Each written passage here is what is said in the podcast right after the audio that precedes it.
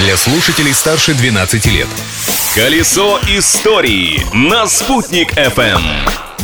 Всем привет! Большой и солнечный, естественно, ведь с вами Юлия Санбердина. До конца года остается всего лишь один день, сегодня уже 30 декабря. Но это не повод расслабляться и забывать об истории дня. К ней и приступим. События дня. 30 декабря 1922 года был образован Союз Советских Социалистических Республик.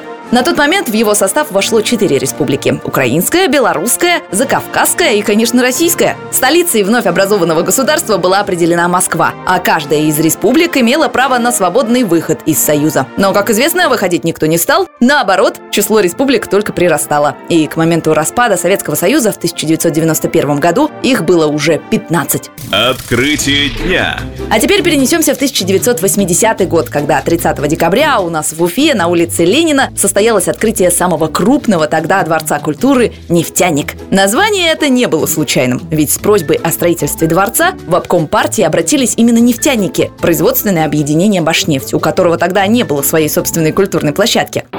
А знаете ли вы, что наш нефтяник мог стать двойником Тюменского дворца культуры? Когда институту Башнефтепроект поручили проектирование нового здания, то настоятельно порекомендовали использовать проект северных коллег, привязав его к Уфе. Но план Тюменского ДК был слишком прост, и поэтому был отвергнут. В итоге Башнефтепроект разработал для Уфы индивидуальный проект со своей национальной изюминкой. Крыша дворца была оформлена в виде медовых сот. После реконструкции 2014 года дворец «Нефтяник» был переименован в Государственный концертный зал «Башкортостан» и стал главной концертной площадкой столицы. Личность дня. А в 1865 году в этот день родился английский писатель Редьярд Киплинг, автор знаменитой книги «Джунгли» и первый английский лауреат Нобелевской премии. Мы одной крови!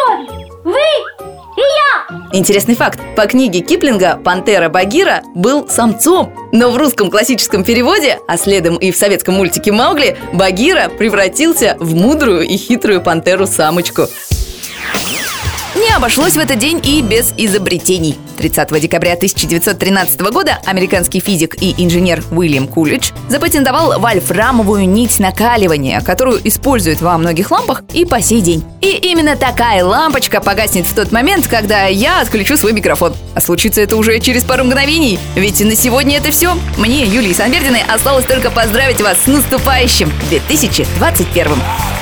Колесо истории на «Спутник FM.